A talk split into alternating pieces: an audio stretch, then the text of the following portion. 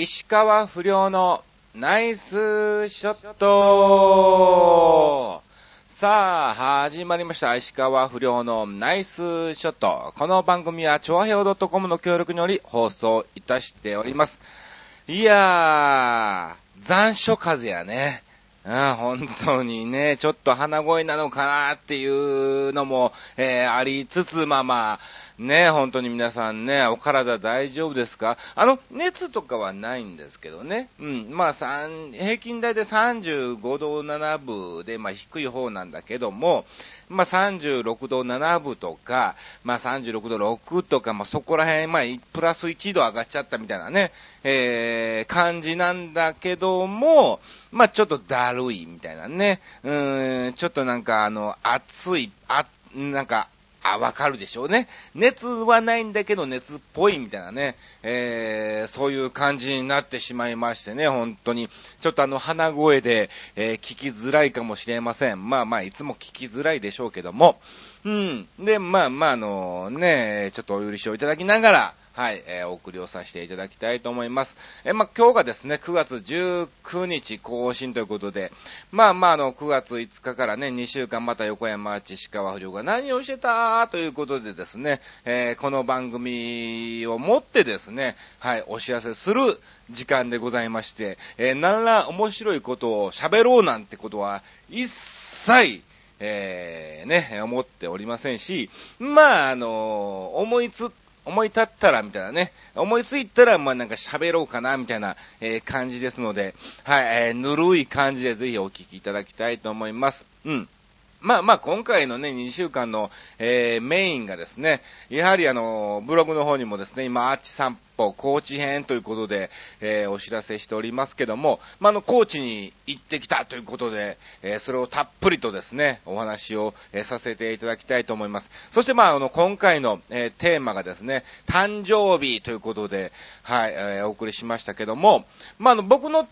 誕生日は10月22日なんですね。うん。だからなん、その日にすりゃいいじゃんみたいなね、感じでしょ。いや別にあの、前もって1ヶ月前に先送りしたから、あのね、1ヶ月間こうね、なんか、誕生日プレゼントを選ぶ時間とか、なんか手配する時間がありますよっていうためにやったわけでも、えー、ありませんのでね、えー、ご安心いただきたいと思いますが、まあ、とりあえず、はい、高知の方に行ってきたお話をさせていただきます。えー、まあ、あの、9月7日にですね、えー、羽田空港から飛行機で、えー、高知の方に行ってきたんですけども、ちょうど、うん、えー、9ヶ月前ぐらいですかね、うん。あのー、高田新さんと一緒にお仕事行った時にですね、あの、岡山の方に行ってきたんですね。えー、高田新クリスマスディナーショーということで、僕があの、司会とネタをですね、えー、させてもらいまして、えー、飛行機で、えー、行ってきたわけなんですけども、その時に高田新さんに、うん、おわち、お前あれ、マイレージカードねえのかよ、みたいな感じで言われまして、いや、そんなの持ってないです。お作れ、作れ、今すぐ作れ、みたいな感じで、はい、えー、言われましてね、あの飛行機でこう仕事行った時に、えー、ポイントはね、ほら、結局自分のね、名義の、はい、チケットですから、うん、自分でポイント貯めれるぞ、みたいな感じで教えていただきまして、はい、えー、JAL と、えー、ANA ですか？うん。そちらの方のですね、えー、2社のマイレージカードを作って、今回ようやく初めて、はい、えー、使うことができたんですね。うん。ね、まあまあ、あのー、サービスカウンターの方でね、マイレージはどうやって貯めるんですかみたいな感じで、えー、聞きましてね、あの、教えてもらってね、搭乗手続きのところでね、はい。なんで、あの、飛行機に乗る前にね、うん、改札口みたいなところあんだわな。えそこでですね、ピッとこう貯めてもらったわけなんですけども、まあそんな話は、えー、さておき、なんかまあちょっと初めてちょっとね、マイレージカードのポイントが、えー、溜まったんで嬉しくて、はい、ただ単にお話をさせてもらったんですけども、まあ、あの、期限があるみたいで、えー、おそらく溜まる間もなく、えー、有効期限切れみたいにね、えー、なると思いますけど、はい。まあ、高知の方に行ってまいりました。うん。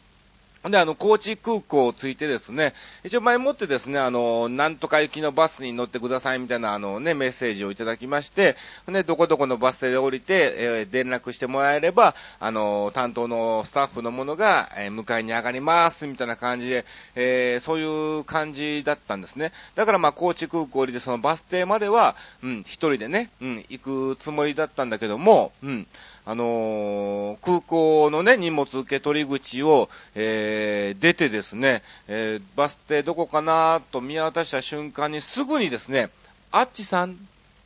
ん？あっちさんってこうね、お、俺みたいな、うん、えー、声をかけていただきまして、うん。あ、誰だろう、あ、スタッフの人が迎えに来てくれたのかなと思ったら、てんてんです。え？てんてんです。あ、ええー、みたいなね。あの、てんてんさんっていうのは、あの、まあ、高田新さんのファンの方なんですけども、あの、ゴールデンミュージックに入ってた時に、ゴールデンミュージックの携帯サイトっていうのがあるんですね。まあ、あの、アメブロもね、僕やってますけど、それは無料でね、えー、皆さん登録すれば、えー、見えるし、コメントなんかも書けるみたいな、えー、感じだったんですけども、それはあの、ゴールデンミュージックの携帯サイトで、え有料でですね、月315円払うと、え所属タレントのスケジュールとか、えまあ、あの、テレビ出演情報とかですね、あと、まあまあ、あの、日頃の、うん、えそういうブログですね、えそういうのが見れますよっていうサイトがあるんですね。で、まあまあ、あの、もちろん、てんてんさんはね、高田新さんのファンですから、えー、高田新さんも毎日のようにブログをね、更新をされてましたので、うん。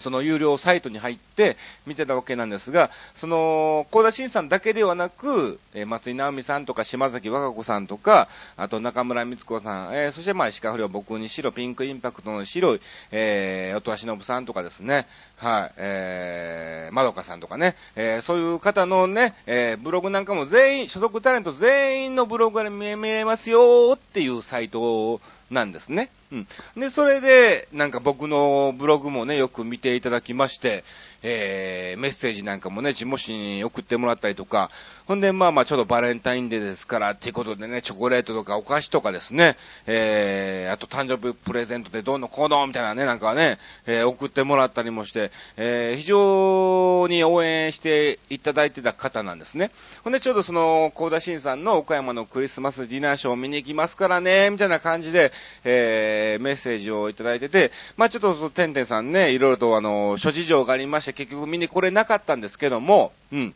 あ、岡山の方なんだなと思ってたら、高知空港に来ておりまして、え岡山から来たの？みたいなね。いやいや、あの、高知なんですよ。あ、高知なんやーみたいなね、えー、話になりまして、初めてじゃないですかね、本当に、あのー、なんだろう、あの、ライブとかでね、うん、にしろね、うん、あのー、出待ちっていうほどじゃないんだけども、えー、ちょっとした知り合いで待っててくれて、うん、じゃあお話ししましょうかとか、うん、じゃあコーヒーでも飲んでいきましょうかとかそういうのもありましたし、ね、あのー、レギュラーの坪井さんなんかもね、レギュラーって、芸人さんじゃないんだけどもね、はい。えー、まあ、あの、リスナーレギュラーですね。うん。リスナーレギュラーの坪井さんなんかもね、えー、芝居の時にね、待ってもらったりとかですね、あのね、えー、健康ランドの時もですね、早めに来てもらって、えー、待ってもらったりもね、えー、してたんで、え、そういうのはね、よくあるっちゃあるんですけども、その全く僕が知らない地、うん、こう、まあ、高知ですよ。遠いもんね。高知でそういう場所で、高知言ったらなんか、お父さんのお母さんのお姉ちゃんの弟みたいな、なんか、なんか、え、お姉ちゃんの子供の息子とかなんかそういう人が確か高知県に住んでたよなっていうぐらいの記憶しかないんですね。うん。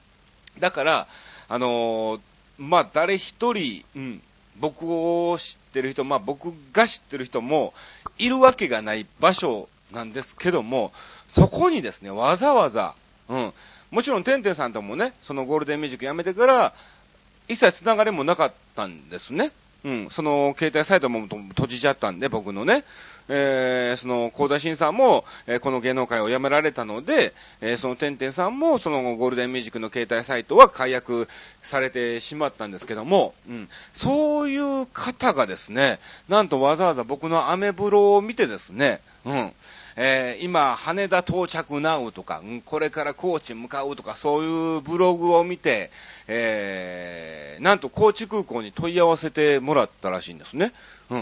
ん。んで、今、羽田にいてるらしいんですけども、うん。えー、羽田から高知に飛ぶ飛行機でそこら辺の時間帯で、高知着は何、何の便ですかみたいな、聞いてくれたみたいで、えー、それに合わせておそらくこの時間だと1時半着ぐらいしかないですね、みたいな、えー、それでわざわざ、うん、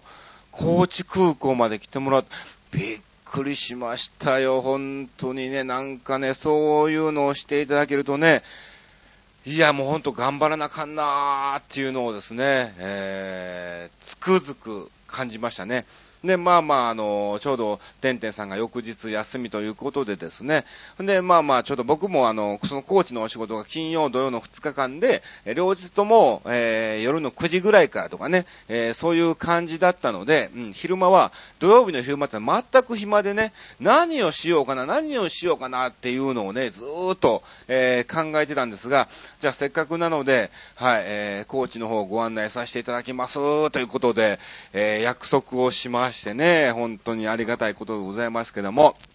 うん。で、まあまあ、あの、翌日ね、えー、一緒にいろいろコーチを、えー、案内してもらったんですが、まあ、とりあえず、えー、7日ですね、はい、金曜日、えー、高知空港着いてちょこっとですね、えー、一緒にお話をさせてもらって、えー、その後現場の方に、えー、向かいましてですね、えー、バス停のところで担当の方に電話したところ、すぐに迎えに来てもらって、で、まあまあ、そのままホテルにチェックインしましてね、えー、すぐにお店の方に行きまして、うん、まあいろいろとね、えー、打ち合わせとか、えー、リハーサルなんかも行ったわけなんですけども、まああの、行ったところがですね、あのー、どういう場所かっていうと、うん、キャバクラなんですね。うん。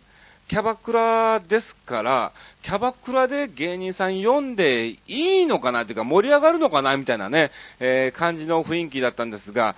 まあまあ本当にいいお客さんでね、なんか毎週土日、金曜、土曜はやられてるみたいなんで、だいぶ根付いてきてるのか、えー、聞いていただいたりもしてね、応援なんかもしてもらって、声なんかもね、かけてもらったりも、えー、しまして、まあ非常に楽しい、えー、ステージだったんですけども、若干やっぱり一部、二部とかね、えー、ありますからね、やはりあのキャバクラってどういうところかって言いますと、まあ、可愛い姉ちゃんがいっぱいいてる場所なんですね。で、その姉ちゃんと、こう、喋りたいがために、男の人がお金を払ってお酒を飲みながら一緒にこうトークをするみたいなね、そういう場所なんで、で、時間も決まってるんですよ。1時間いくらとか、1時間の見放題で女の子ついて5000円とかね、うん、ね、指名料別で1500円とかね、えー、そういうのもいろいろついてるんですけども、うん。あの、その1時間の大切な時間の限られた中でですね、僕のネタが15分ぐらいあるわけですわ。ね。ほんで、まあまあ45分も賞味45分もないわけでしょ？うん。まあ延長すればね、またあの1時間、ね、女の子とお話はできるんだけども、まあそれをすると、またね、5000円かかっちゃうわけですからね、え、1人1万円かかってね、3人で来たら3万円かかっちゃうわけですから、うん。まあ、あの、時間の限られた中で女の子と喋って、女の子をこうね、こう仲良くなって、なんかいいことあったらいいなー的なね、えー、場所なのでね、うん、若干厳しい部分もありましたが、まあでも非常に本当に勉強になる、えー、ステージでしたね。なんかいろんな、とりあえず笑かさないとと。えー、いうのもありましてですね、うん、まあ、あの、一部と二部ね、若干ネタ、ここだけこれを変えてみようか、ここだけこのネタを変えてみようか、じゃあこのネタを入れてみようか、みたいなね、えー、いろんな、えー、パターンを、えー、させてもらったりとかですね、なぜかね、新ネタをやっちゃったんですね。いや、本当に。あの、ラジオではね、えー、ちょこっとね、最後の方にね、一声だけ、えー、させてもらった平泉聖さんとかね、うん、ヘイポーさんとかね、えー、そういうのもね、えー、松山千春さんなんかもね、えー、ちょこっと、えー、やらせてもらったんですけども、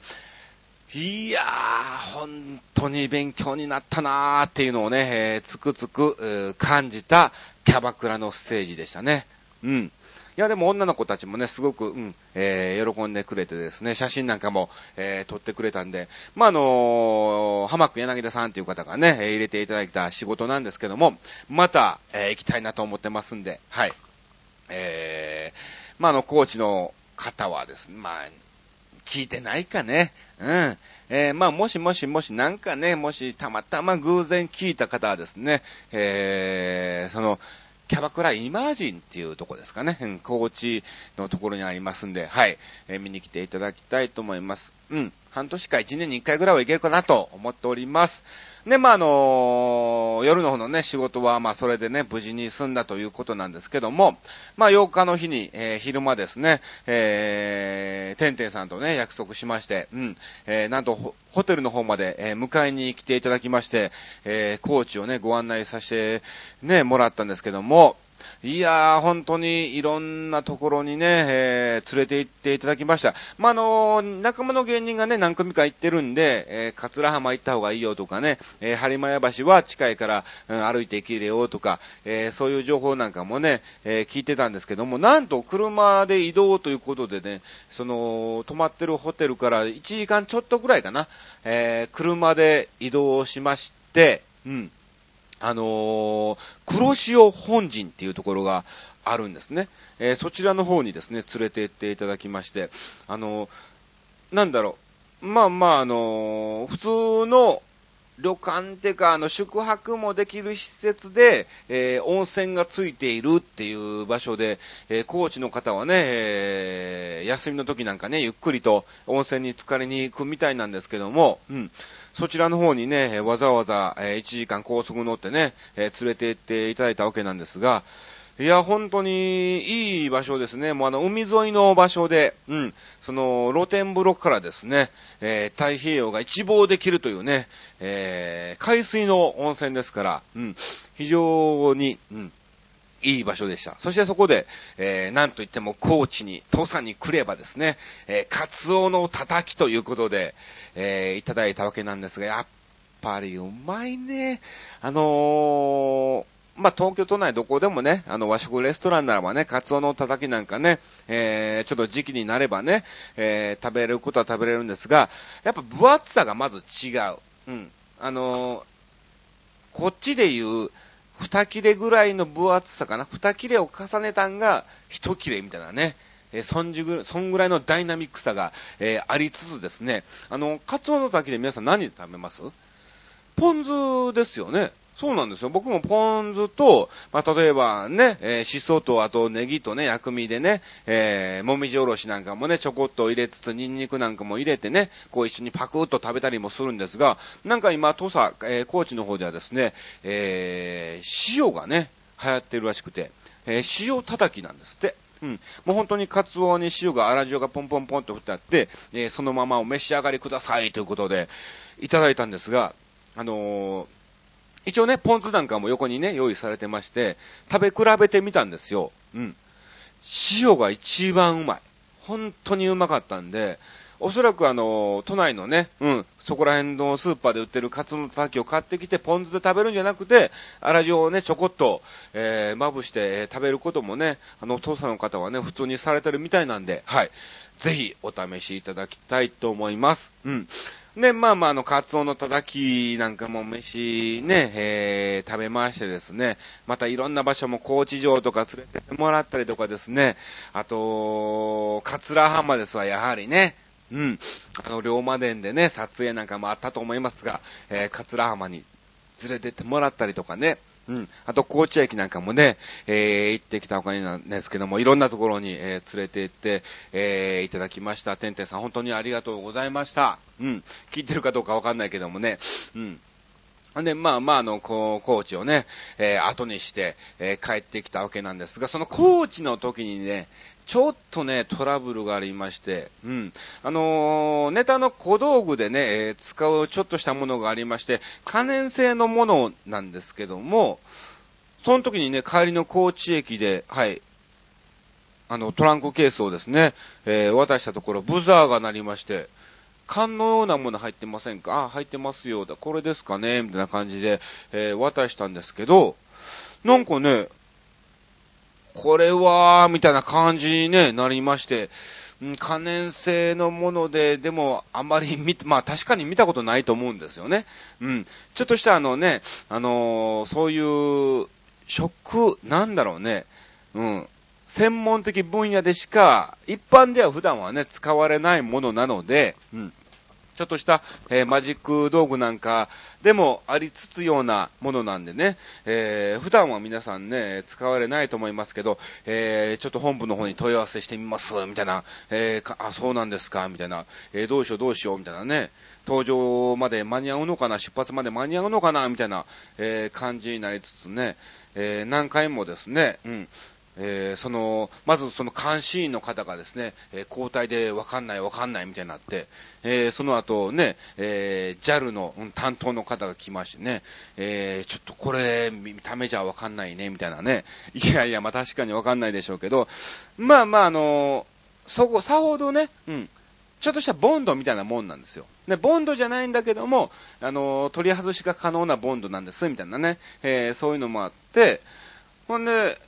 ちょっとあの、本社の方に問い合わせします、みたいな感じになりましてね、えらい大騒ぎになりましてね、えー、結果、とりあえずあの、出発までに調べることができないので、もし、うん、あのー、乗せて OK なものだったら、えー、こちら負担で自宅の方に郵送させていただきます、みたいな。えー、そうなんですか、今日これから帰って練馬でまたステージがあるんですけど、みたいな。えそれ使えないや、みたいなね、え感じにもなったんですが、うん。で、まあ、最終的にですね、ギリギリ、えー、調べ物が間に合いましてね、えー、残念なことに、えー、それは飛行機に乗せてはいけないものだったということになったんですけども、あれ、羽田から乗っけてきたんですけどね、みたいなね。羽田では全然問題なかったんですけど、高知じゃダメなんですね、みたいな、えー、感じにね、なってしまいまして。でもね、それはね、あのー、一応、予備でね、買った大きな缶なんですね。うん。で、一回もまだ使ってなくて、で、一応試しで買った最初のちっちゃい、なんだろう、あの、ハンドクリームサイズのものがありましてね、えー、それも入ってるんですよ。ただ、そっちの方は反応しなかったんですよね。うん。まだあの半分ぐらい全然残ってるんですけども、そっちの方は反応しなく、えー、缶の方だけね、えー、反応しましてですね、うん。えー、残念ながら没収になったわけなんですよ。まだ一回も使ってないんだよ、新品。新品のままにも限らず、えー、没収されてしまった。ね、どうしますか？自宅の方に自腹で郵送しますか？みたいな感じで言われたんですが、えー、いや、郵送路より、こ東京で買った方が安いんで、みたいなね、えー、感じになりまして、残念ながらですね、そちらの方で処分をしていただくわけになったんですけども、何なんだろうなっていうね、羽田でだ、OK でなんで高知じゃダメなんだろうって。うん。っていうのをね、ちょっと疑問に思ってね、まあ、あの、高知の方の方が厳しかったっていうのか、まあ、あの、他の芸人さんに聞くとですね、出発の方に関しては緩いだよねっていう話はよく聞くんですよね。帰りに関しては結構みんな厳しくね、えー、規制されちゃうんだよねっていうのは、えー、よく聞くんだけども、まあそこら辺はなんとかね、うん、なんだろう、公平にしてもらいたいっていうかね、まあ、例えばね、羽田でもしその時点でダメならば、じゃあ扱っといてもらえますかとか、ね、まあ、ロッカーにね、もし高いものだったらね、ロッカーに入れとくとか、うん、そういうこともね、えー、可能なんでね、うん、そこら辺は、うん、全部ですね、うん、同じようなレベルで、えー、見ていただきたいなっていうのをですね、えー、今回つくづく思ったんですね。で、まあ、とりあえず、まあ、そういうものがダメだっていうのが分かったんで、今後、飛行軌道の時にそのネタをどうしようかなと、えー、今ね、えー、考えてるところでございますが、まあ、とりあえずね、それ以外に関してはね、えー、無事に高知から、え戻ってきまして、その後すぐにですね、直接、え練馬の方に行ってまいりましてね、まあ、あの、ある都議会議員っていう方っていうか、まあ、あの、青年会議所の方なんですけども、その方と、え10月のね、えお仕事に関しての打ち合わせを、えー、しまして、その後、えー、和幸子さんっていうね、まあ、の、よくこの番組にもね、名前は出ておりますけども、まあ、知り合いの演歌歌手、まあ、歌手の方がね、えー、よく可愛がってもらってましたね、いろんな場所で、えー、ステージにね、立たせてもらってるんですけども、えー、そちらの方にも行ってきましてね、えー、この3日間が非常に濃厚でかつ忙しい3日間になりましたね。うん。だから7、8、9とね、非常にハードな、えー、過密なスケジュールを、もうなんか、売れっ子の人気芸人みたいな感じで動いてたわけなんですが、まあ、これ以降9月の仕事は、えー、何もないみたいなね、一応予定に入っているのが9月26日に健康診断が入ってるってね、えー、それぐらいですね。まあそんな感じで、はい、えー、高知の方行ってまいりました。まああのー、またですね、えー、あっち散歩高知編の方はですね、えー、まだまだ続きますので、そちらの方もお楽しみいただきたいと思います。まあ19日更新ですからね、えー、その頃には終わってるかもしれませんけども、はい。まあ、楽しみに見ていただきたいと思います。あ、あと21日、はい、えー、まあ、あの、また、カズイッコさんの、えー、紹介でお仕事を一本いただきまして、神、神草っていうんですか、えー、そちらの方に行ってまいりました。えー、詳細はまだ出ておりませんけども、うん、えー、まあまた、詳細が出ましたらブログの方にも更新をしますんで、まあ歌手の方の中の一ゲストなんでね、はい。まあお笑いのライブではないので、えー、またお笑いライブの方に出演しましたら、そっちの方に見に来ていただきたいと思います。さあ、えー、あっという間にもうなんか25分が、えー、過ぎましたんですけども、えー、なんで今回誕生日ということに、えー、させてもらったんですけども、なんと9月17日がね、えー、石川良君の誕生日なんですね。21歳ということで、えー、良君おめでとうございます。うん。えー、ちょっとね、最近なかなか、えー、いい成績の方が残っておりませんけども、まあまあ、まだまだ21歳ですけどもね、えー、早めになんとかマスターズ優勝できるように、えー、頑張ってください。じゃないと僕がね、えー、今年、来月で37歳になっちゃうんで、あなたは21歳でいいんだけども、えー、そのモノマネをしてる僕がね、えー、同じように年を取っていくので、うん、早めに結果を出してもらわないと、僕の方の結果もついてこないみたいなね、えー、感じなので、うん。まあ、あの、石川良君以外でもね、今後もね、もともと自分もね、頑張らなあかんなとは思ってますけども、はい。えー、ぜひ、りょうくんをメインにやっていきたいと思いますので、えー、頑張っていただきたいと思います。えー、とりあえず石川りょうくん、21歳の誕生日、えー、おめでとうございます。それを言いたかったために今回ね、えー、誕生日ということで、えー、させてもらったんですけども、えここでいつ、え、またまたですね、え、メールの方をいただいておりますので、ご紹介をさせていただきます。え、待ってました。えー、リスナーレギュラーのつぼいさんからいただきました。よ、つぼいさあ、えー、それでは早速、えー、なんで今、よ、つぼいみたいなね、えー、感じで言ったのかわかんないですけども、えー、紹介します。えー、テーマ誕生日ということで、私の誕生日は、えー、8月、まあ、日本では夏休みそうですね、え、先月だったんですね。え、なので、え、祝ってもらった記憶がないし、イベント性はあまり感じません。まあ、そうか。夏休みだから小学大体誕生日パーティーとかするのね、小学校とかね、そんぐらいなので、なかなかその月の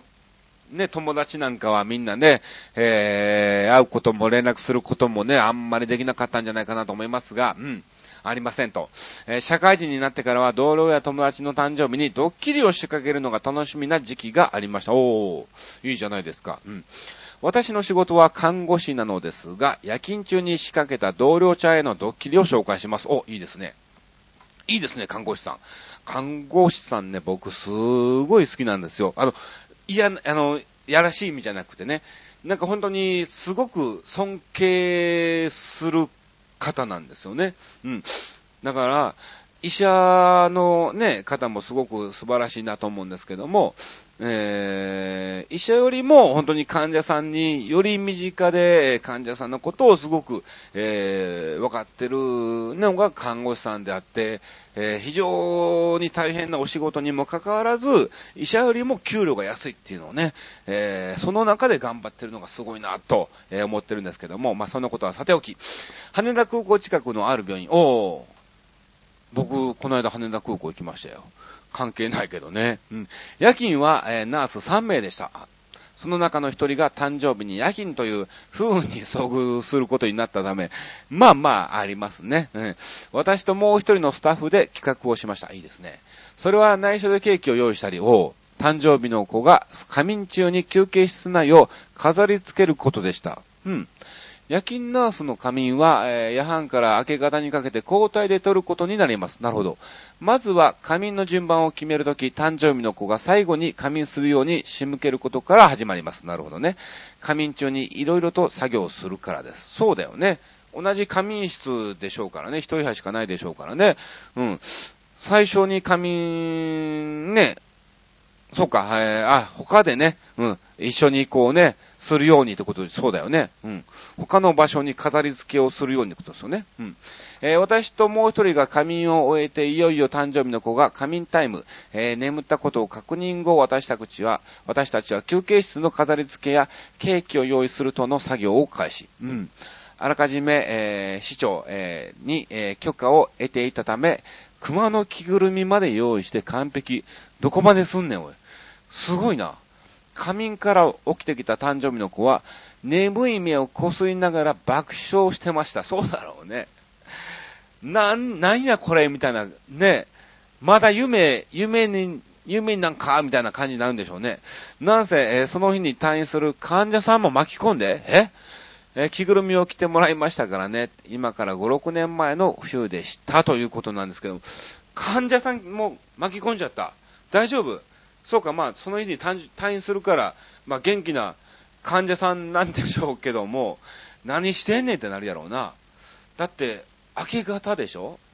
まあ、夜中の12時からね、3人で2時間2時間2時間ごとね、えー、交代で仮眠取ったとしても、その子が起きてくるのが6時ぐらいってことでしょ？うん。その頃に患者さんも起きて着ぐるみ着て、うん。いやー、7時か8時ぐらいにはね、えー、またみんな一生懸命仕事するみたいな、え、感じなんでしょうけども、いや、でもこれいい、いいいたずらですよね、本当に。うん。あの、こういういたずらはですね、どんどんどんどんやっていただきたい、本当に。えー、そう思っております。ぜひ、えー、僕にもですね、そのうち何か、えー、仕掛けていただきたいと思います。えー、レギュラーつぼいさん、ありがとうございました。また次回も、はい、ぜひ、えー、送っていただきたいと思います。よろしくお願いします。さあ、ということで、もうなんというか、あっという間にですね、もう30分が過ぎてしまったので、えー、告知だけをさせていただきたいと思います。はい。えー、21日が先ほども言いましたが、えー、上草の方でですね、おそらくどっかの、なんかスナックみたいなところだと思いますけども、はい、えー、そちらの方でステージがあります。えー、そして、えー、10月、がですね、えー、キサラの方ですね、えー、キサラは、えー、10月は25日と、えー、なっておりますので、はい、決まりましたので、ぜひね、時間がありましたら見に来ていただきたいと思います。はい、えー、そして10月の20、21日はですね、えー、茨城県の鹿島の方で、えー、鹿島祭りというのがありまして、えー、ちょうどですね、あの、鹿島スタジアムっていうね、スタジアムがありますが、えー、そちらの方で、えー、行われる2日間ね、えー、開催される祭りの、えー、総合司会ということで、えー、やってってますんで、お時間がありましたら、はい、えー、見に来ていただきたいと思います。見に来たら必ず、えー、適当にね、そこら辺にいますから、えー、声をかけていただきたいと思います。はい。ということで、今週、今回はですね、えー、コーチの話ばっかりということで、何の面白りもなくですね、いやー、だいぶ鼻がね、左の鼻が今かなり詰まってるんでね、早く鼻を噛みたい、えー、感じでございますけども、はい、えー、こんな感じでダラダラダラダラとお送りをさせていただきました。えー、次回がもう10月ですね、もうめっきり秋に、なってると思いますが、10月、え、3日、え、更新ということなので、まあ、あの、9月末か、えー、10月頭にはですね、えー、収録をしたいと思っておりますんで、えー、またまた、えー、何かね、えー、テーマを決まりましたらブログで発表しますんで、えー、メールの方いただきたいと思います。よろしくお願いします。さあ、えー、本当にね、えー、ちょっとね、あの、残暑風ということで、非常に、えー、皆さんね、聞きづらかったと思いますけども、えくれぐれも皆さんね、本当に、えまだまだ、え暑さが残っております。うん、暑いのか寒いのか、クーラーつけていいのか、え窓開けて寝ていいのか、みたいなね、えちょっとね、微妙な時期なので、えお体にはくれぐれもお気をつけいただきまして、え一日一日を大切に、え過ごしていただきたいと思います。え今回も石川不良のナイスショットをお聞きいただきまして、誠当にありがとうございました。この番組は、超愛ドットコムの協力により放送いたしました。以上、石川不良のナイスショットでした。さよなら。